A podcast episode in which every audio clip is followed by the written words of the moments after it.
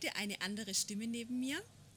Ich ähm, bin nämlich in Karlsruhe unterwegs und ich freue mich wahnsinnig, dass wir ähm, mal wieder bei einem Realgetränk beisammensitzen und ich freue mich sehr, einen Gast bei mir begrüßen. Eigentlich bin ich ja Gast in der Praxis Wortspiel und habe die Praxisinhaberin neben mir sitzen, nämlich die Sandra Beidinger.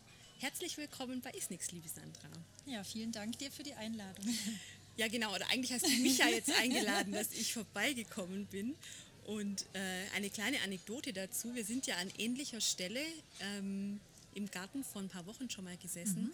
als ich schon mal da war und zwei Tage Gast bei euch sein durfte und eine Inhouse-Schulung mit deinen großartigen Mitarbeiterinnen und dir abhalten durfte. Und da haben wir uns nach dem zweiten Tag gedacht, weil wir uns zwischendurch immer so gut unterhalten haben, Mensch, da gibt es doch ein ganz wichtiges Thema, über das wir mal sprechen sollten. Mhm. Und hatten auch echt ein gutes Gespräch. Und, hatten und irgendwie kam mir da die Technik in die Quere und ich kann es, glaube ich, nicht schön reden. Ich habe einfach beim Speichern irgendwas verbaselt. Und so haben wir die Gelegenheit beim Schopfe gepackt und sitzen jetzt einfach nochmal zusammen und trinken eine Kleinigkeit und werden einfach mal gucken, über was sprechen. Also inhaltlich schon auch über das Gleiche und mal schauen, wo es uns hintreibt heute mhm. bei unserem Gespräch. Genau. Vielleicht ganz kurz, äh, magst du ein paar Worte zu dir und deiner Praxis sagen erstmal? Mhm, gerne. Genau, also ich bin Sandra Beidinger und die äh, Inhaberin und Gründerin von der Praxis Wortspiel, mhm. eine reine Logopädie-Praxis. Äh, wir hatten jetzt zehnjähriges. Ähm, wow. Genau, von einem halben Jahr. Mhm. Danke. Genau, es gibt uns seit zehn Jahren. Äh, angefangen ganz klein, also ich habe mich alleine mhm. selbstständig mhm. gemacht, immer mit dem, mit dem Wunsch und dem Antrieb oder der Motivation, die äh, bestmögliche Therapie mhm. anzubieten für die Patienten. Das ist bis heute auch geblieben, der Antrieb, mhm. immer wissbegierig gewesen. Und ähm, ja, so ist im Prinzip die Praxisgröße entstanden, weil wir ähm, zwangsläufig gemerkt haben, dass das nur über Spezialisierungen geht. Mhm. Das heißt, wir haben verschiedene Fachgebiete im Team mhm. und jeder hat so sein Steckenpferd. Größe heißt?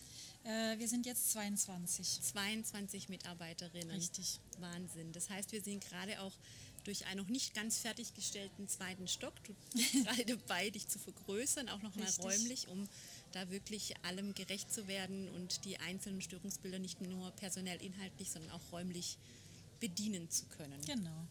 Wunderbar. Was ich so beeindruckend finde, eben bei dem, was du gerade auch schon gesagt hast, dass der Antrieb nicht war, jetzt irgendwie eine große Praxis zu haben, sondern wirklich diesen Inhalt zu transportieren und wirklich mhm. eine inhaltlich gute Therapie für die Patienten zu liefern. Und das führte dann eben zu diesen Spezialisierungen und dadurch eben auch zu dieser Zunahme an Mitarbeitern. Mhm. Aber eben gleichzeitig auch heißt es ja, dass die Qualität sich durchgesetzt hat, weil die Patienten ja auch kommen ne, zu euch. Auch, genau. glaube ich, relativ weite Wege genau. zum Teil in Anspruch nehmen. Wir haben einen relativ weiten Umkreis, also 20, 30 Kilometer auf jeden ja. Fall. Ähm, auch aufgrund der Spezialisierungen mhm. einfach nehmen die Patienten auch gerne einen weiteren, eine weitere Anfahrt in Kauf. Mhm.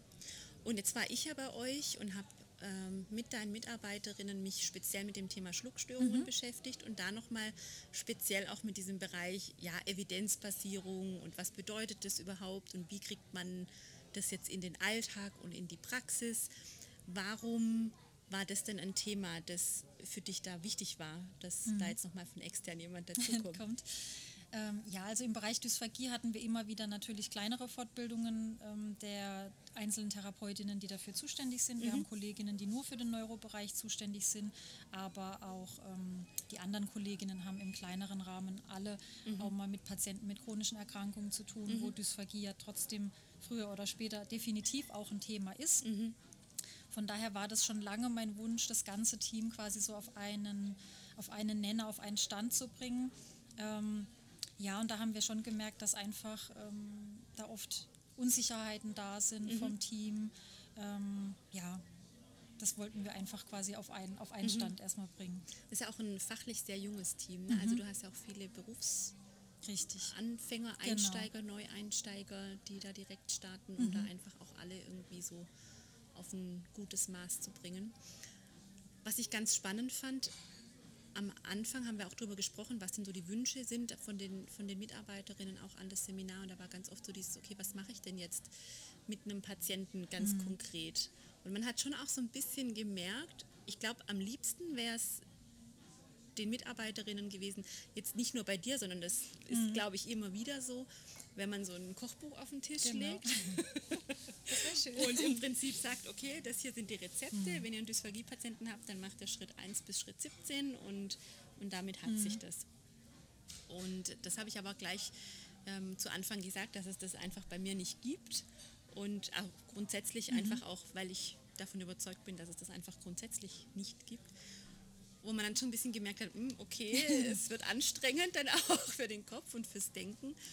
Und was, was sind so deine Erfahrungen vielleicht auch gerade mit den jungen Mitarbeiterinnen oder grundsätzlich auch im Bereich der Dysphagie? Was glaubst du, oder vielleicht habt ihr da im Team auch darüber gesprochen, was macht denn gerade dieser Bereich der Dysphagie so schwierig und so dieses, diesen Respekt oder dieses sich nicht wirklich herantrauen, auch mhm. mit diesen Patienten zu arbeiten? Woran liegt das? Was, was macht das aus? Also ich glaube, es sind verschiedene Dinge. Zum mhm. einen, äh, wie du schon angesprochen hast, sind wir halt ein sehr junges Team. Mhm. Ich meine, Logopäden oder Logopädinnen sind ja zu über 90 Prozent weiblich oder bei mhm. uns 100 Prozent. Mhm. Ähm, da ist es, glaube ich, generell einfach immer ein Thema, auch in dem Lebensalter zwischen 20 und 30. Mhm. Wie ist meine eigene Haltung? Wie vertrete ich meinen Standpunkt? Auch mhm. den vielleicht auch mal adäquat ähm, durchzusetzen. Und dann ist es einfach ähm, im Bereich Dysphagie halt doch so, dass die Kolleginnen eher Angst haben, wenn sie nicht diesen Fahrplan haben, das Kochbuch. Mhm. Könnte man vielleicht was falsch machen? Kann ich, äh, wie ist die rechtliche Seite? Das sind mhm. immer wieder Fragen. Und dann natürlich auch ganz klar, das sind die Patienten, die überwiegend in unserem Fall jetzt in den, ähm, in den Pflegeheimen zum Beispiel mhm. sind oder vielleicht auch daheim, aber oft sind keine Angehörigen ansprechbar. Mhm. Ähm, in der Nähe, genau. Oder je nachdem in den verschiedenen Heimen, die sind ja auch anders organisiert. Das macht es einfach auch erstmal komplexer, mhm. sage ich mal, vom, mhm. von der Rundum-Situation. Ja. Also das heißt, wenn man sich jetzt mit EWP beschäftigen würde und da diese drei Bestandteile sich näher anguckt mit externe Evidenz, interne Evidenz und die soziale Evidenz, also die Patientenfaktoren, wäre das wäre die interne Evidenz sozusagen, also das, was die, was die Kolleginnen an Erfahrung mitbringen, was wo man merkt, da würden sie sich einfach noch mehr ähm, Input wünschen mhm. oder eben auch Erfahrung von anderen, wobei die sich ja gegenseitig dann auch gut mit unterstützen können. Ähm, dazu kommt aber eben auch nochmal dieses, die, diese externe Evidenz und erstmal wissen, wie funktioniert Schlucken überhaupt, mhm. was sind Schluckstörungen, welche Möglichkeiten habe ich überhaupt zur Therapie und dieses Bewusstmachen, was kann ich denn überhaupt tun und was mhm. kann ich nicht tun und was brauche ich dafür. Da sind wir irgendwie jetzt schon bei diesem Thema Grundvoraussetzungen und auch vielleicht Diagnostik. Ne? Also mhm. Also was, welche Möglichkeiten habe ich denn? Wie sieht denn das aus bei, bei euch? Ähm, kriegt ihr von den Patienten oft, wenn ihr Neuanmeldungen kriegt, Berichte mit aus vorbehandelten Kliniken oder wie läuft das bei euch mit der mit Selten. Selten, ja. Also wir mhm. machen das schon bei der telefonischen Aufnahme eigentlich oder bei der Anmeldung, dass wir das gerne schon vorab eigentlich ja. natürlich hätten, dass wir uns einlesen können und mhm. so weiter. Ähm, das passiert äußerst selten. Und mhm. gerade jetzt hatten wir auch akut wieder den Fall sogar, dass ein Patient, der schon bei uns in Behandlung ist bei einer FESWA, die Therapeutin nicht mit dabei sein konnte. Mhm. Normalerweise gucken wir immer, dass äh, die mhm. Logopädin mit dabei ist. Das mhm. ging aber an dem Tag leider nicht ähm, und wir warten jetzt seit fünf Monaten auf den Bericht. Ja, Wahnsinn. Ja, also, Wahnsinn. Okay. Ja, auch der behandelnde Arzt, der ihn sicherlich schon hat, hat ihn mhm. jetzt leider noch nicht weitergeleitet, auch nach mehrmaligen Nachfragen. Mhm. Es gibt keine Angehörigen, die da Druck machen mhm. könnten.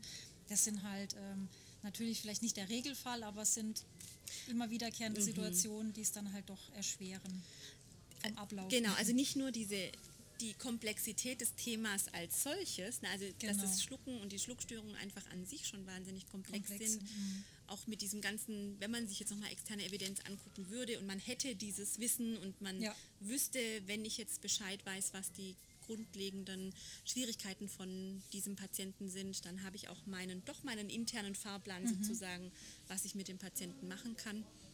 Aber dass es eben noch ganz viele Herausforderungen oder Stolpersteine eigentlich mhm. ähm, gibt, die dann doch dazu führen, dass, dass man doch dann nicht die, mhm. Therapie mit den Patienten durchführen kann, die Ja. es eigentlich gerne machen wollen würde. Was, was kann man da in so einem Moment tun? Also was, was rätst du denn dann deinen Mitarbeiterinnen in so einem Fall? Ähm, weil wir hatten es ja jetzt auch in den, in den zwei Tagen Seminar davon, genau diese Frage, ne? wenn ich jetzt keine Bildgebung habe, man kann sich nicht aus dem Ärmel zaubern und oft habt ihr dann auch, selbst wenn ihr sagt, ich brauche für den Patienten eine Bildgebung, Wartezeiten von bis zu mehreren Monaten, bis sie dann überhaupt zu einer, ähm, zu einer Fies vielleicht können, Videofluoroskopie im ambulanten Bereich, vor allem aus dem Pflegeheim heraus, noch viel schwieriger zu, zu bekommen. Ähm, und selbst wenn ihr Kollegen mitschickt, ist es ja trotz alledem häufig nicht so, dass es dann eine Tandem-Untersuchung wird, wo dann gemeinsam geguckt Nee. wird, okay, welche Konsistenz ist denn jetzt die, ähm, was will man jetzt testen, welche, welche Technik will man vielleicht nochmal ausprobieren, sondern da wird dann halt das interne Protokoll gefahren, wenn man Glück hat, ähm, ausführlicher. Je nach Einrichtung natürlich genauso. Ja. Mhm. Wissen wir schon, wo, wo die Zusammenarbeit, sage. Mhm. ich mal, vielleicht idealer verläuft. Ähm, aber auch das liegt ja nicht in unserer Hand. Genau. Wir können natürlich ähm, Weil ihr die Patienten ja nicht direkt in die Beraten, genau, aber- das genau. sind ja dann im Prinzip Pflegeheime oder wo auch immer die Richtig. Patienten herkommen, die dann da eben die Patienten hinschicken. Ja. Man, man hat dann auch gar nicht so diese Handhabe. Ne? Nee. Genau, und das heißt, es geht ja dann auch darum, dass man versucht hier jetzt nicht zu viel Frust aufzubauen, Mhm. sondern natürlich über Kommunizieren, über ähm, Aufklärung vielleicht Mhm. auch äh, dann versucht auf eine gute Basis zu kommen. Aber das sind ja auch wieder alles Sachen, die eben nicht in der Therapiezeit passieren, wo man ja aus einer Praxis heraus ja erstmal Kapazität Mhm. haben muss und da erstmal jemanden erwischen muss, mit dem man sich da gut Ja. unterhalten kann.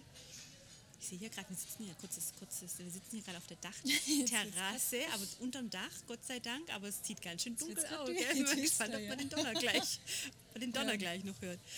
Ähm, Ja, also im Prinzip versuche ich die Kollegen natürlich schon dann auch aufzubauen. Es ist ja auch ein junges Team, wie Ja. du schon gesagt hast. Das heißt, Ja. die sind ja auch wissbegierig und wollen ja auch schnell. Erfolge ähm, erzielen. ja, Ähm, aber halt immer wieder, wie du uns auch schön erzählt hast, einfach seiner Kompetenzen sich halt auch bewusst zu Mhm. sein und was liegt in meinem Kompetenzbereich und was eben nicht. Mhm. Und da versuchen wir eben, ähm, es liegt nicht alles in unserer Hand, aber je größer das Netzwerk ist, desto Mhm. einfacher wird es. Also wir sind schon, auch wenn ähm, das nicht alles in der Therapiezeit leider Mhm. äh, zu absolvieren ist, einfach regelmäßig von Anfang an im Kontakt mit der Pflege, mit den Angehörigen, Mhm. mit den Betreuern, also mit allen. Nicht, und natürlich die Patientenwünsche stehen natürlich Mhm. auch ähm, im Vordergrund.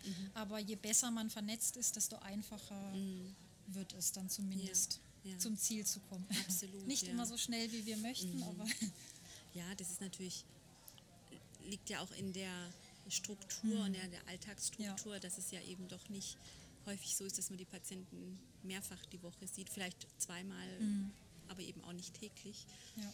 Und da haben wir ja jetzt auch viel drüber gesprochen mit dem ganzen Team auch, welche Möglichkeiten habe ich dann als Therapeut ohne Bildgebung doch so objektiv wie möglich meine klinische Fragestellung zumindest Hypothesen generierend äh, zu bearbeiten und welche Möglichkeiten habe ich da jetzt wirklich strukturiert die Fähigkeiten des Patienten zu erfassen, meine Hypothese abzuleiten.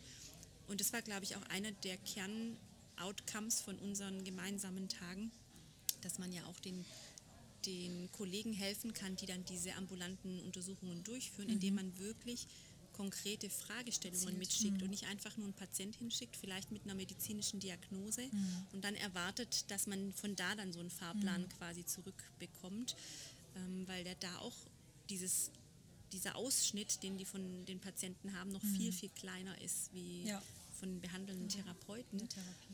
Ja. Und dass es auch in unserem Verantwortungsbereich liegt, nicht nur fachlich die Thematik zu kennen, also sprich ähm, Anatomie, Physiologie des Schluckens, Schluckstörungen im Rahmen von einer klinischen Untersuchung, aber auch eben Hypothesen zu generieren über die KSU, was könnte denn die zugrunde liegende Störung sein?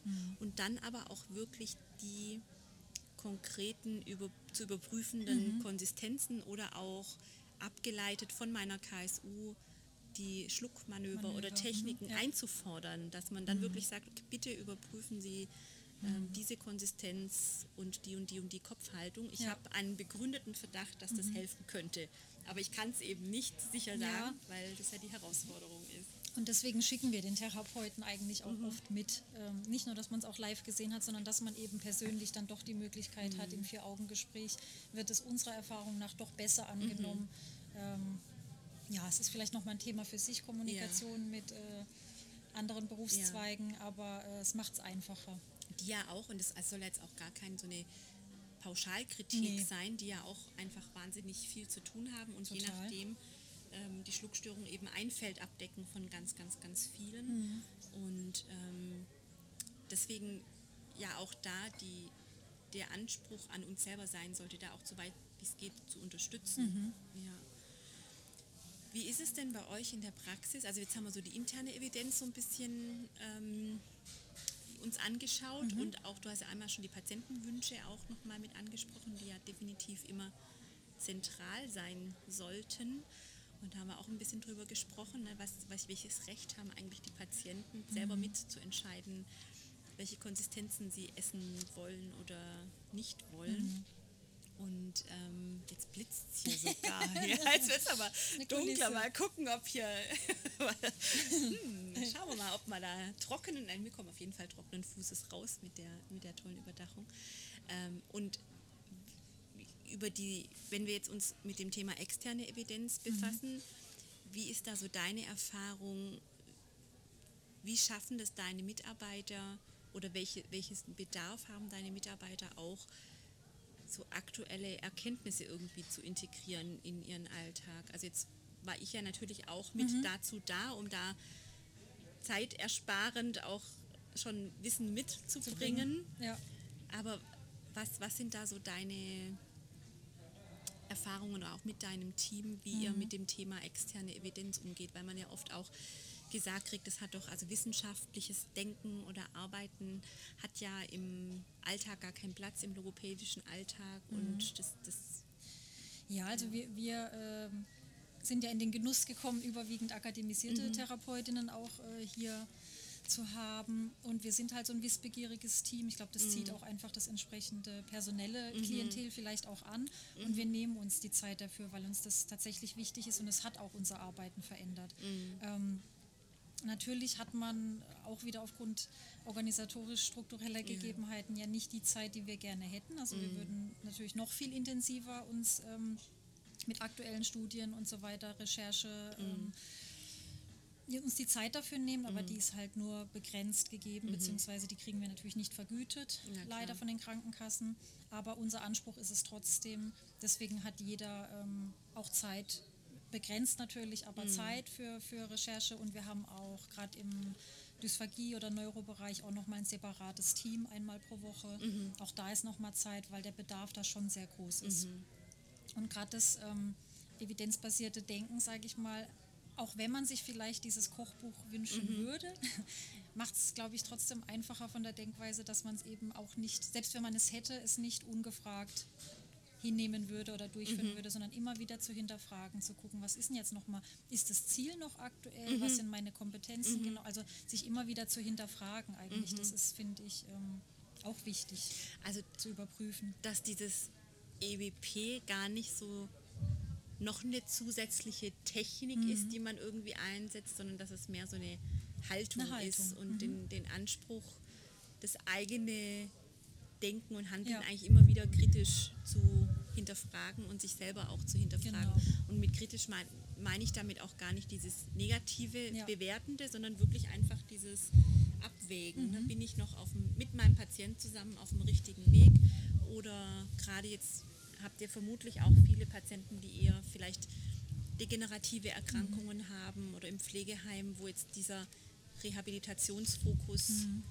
vielleicht nicht immer komplett ja. im Mittelpunkt steht, aber da auch wirklich zu überdenken, okay, was, was will ich mit dem Patienten gemeinsam mhm. erreichen und dann auch selber mh, mm, das zu akzeptieren, die Wünsche des Patienten in die Zielsetzung mit aufzunehmen.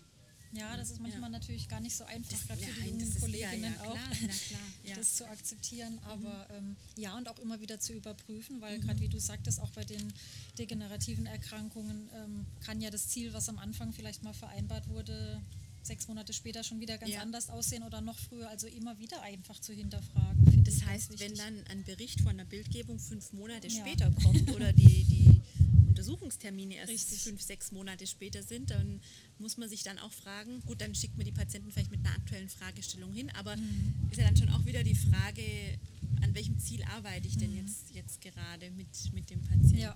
ja, auf jeden Fall. Was würdest du dir wünschen von vielleicht Kollegen, jetzt frischt es auf, ich hoffe, dass man das nachher nicht so sehr hört hier in, dem, in der Aufnahme. Es hat sogar schon ein paar Mal geblitzt hier jetzt gleich. Jetzt gleich mal. Äh, was würdest du dir wünschen von den Kollegen vielleicht, die die Patienten primär versorgen? Also entweder in einem Akuthaus oder vielleicht auch in einer Reha-Einrichtung, um einfach diese Synergien noch ein bisschen besser zu schaffen, weil man ja im Moment schon auch den Eindruck hat, und ich kenne das ja aus meiner Zeit im Akuthaus oder in der Frührehabilitation, man hat die Patienten so einen gewissen Zeitrahmen und natürlich will man ja so ein bisschen diesen Weg bereiten, auch weil man ja auch die Verantwortung hat, dass es oft so ist, die, die Empfehlung, die man dem Patienten mitgibt, Ja. die bleibt oft erstmal. ja, Ja, ja. Und das auf einen relativ langen Zeitraum. Und ich glaube, dass manche Kollegen da mehr den Fokus drauf haben und andere dann quasi beim Abschlussbericht schon wieder bei den nächsten Aufnahmen gefühlt irgendwie sind. Und was, was würdest du dir da für deine Kolleginnen wünschen, wie die Patienten bei, bei euch ankommen, sage ich jetzt mal? Ja gut, unabhängig vom Ankommen wünschen würde ich mir natürlich für alle mehr Zeit und Ja. andere Strukturen. Ja, Ähm, und ich glaube, das Thema, was ja immer wiederkommt, hoppala, ähm, die eigenen Kompetenzen und Grenzen kennen, aber auch, ich finde, wenn jeder ein bisschen über den Tellerrand schauen würde und ähm, fliegt uns alles davon, ähm, kann man sich ja gegenseitig interprofessionell auch unterstützen. Also ja, ich, ich finde es schwierig, pauschal zu antworten. Ja, ja. Natürlich möchte ich Unterstützung und effizientere Aussagen bei den bildgebenden Verfahren, Ja. dass ich vielleicht effizienter arbeiten kann, aber dann muss ich mich auch fragen, wie du schon gesagt, wie du schon sagtest, was kann ich vielleicht tun, um es wiederum ähm, den Leuten in der Primärversorgung auch einfacher zu machen. Das ist, glaube ich, ein, ein Teufelskreis. Ja. Kreislauf. Kreislauf. um es mal ein bisschen positiver. genau. Ja. Es bedingt sich gegenseitig. Ja. Ähm, ja, jetzt ich muss gerade mal schauen, dass es hier der Wind jetzt nicht die, also wenn es hier zu viel rot wird, Mhm. glaube ich, dann wird es schwierig. Ja, genau. Müssen wir uns hier einigeln. ähm, das, du hast gerade schon auch ein ganz, ganz wichtiges Stichwort genannt, wo ich auch immer finde, das darf man nicht vergessen. Also Dysphagie ist einfach, also natürlich ist es ein Handwerk und es ist aber auch eine interprofessionelle, ein interprofessionelles Störungsbild, wo Fall. wir ja eigentlich so viele verschiedene Puzzleteile haben, die mit berücksichtigt werden sollen. Wie sind so deine Erfahrungen im ambulanten Bereich, also in der Arbeit mit den Patienten aus der Praxis heraus? Was sind da so die Herausforderungen oder vielleicht auch Momente oder Beispiele, wo du gemerkt hast, ach, das kann auch wirklich gut funktionieren? Gibt es das? Ah, Also tatsächlich ist es halt einfach ähm, die Zeit. Ja. Und da gibt es natürlich ganz unterschiedliche Einrichtungen, aber es gibt wirklich auch viele Pflegeheime, die sich auch gerne die Zeit dafür nehmen. Also Ja. wir haben auch Pflegeheime, die, die gewillt sind, mit uns auch runde Tische zu machen, wo man Schön. wirklich mal sich die Zeit nehmen kann, mit den Patienten zu sprechen. Mhm.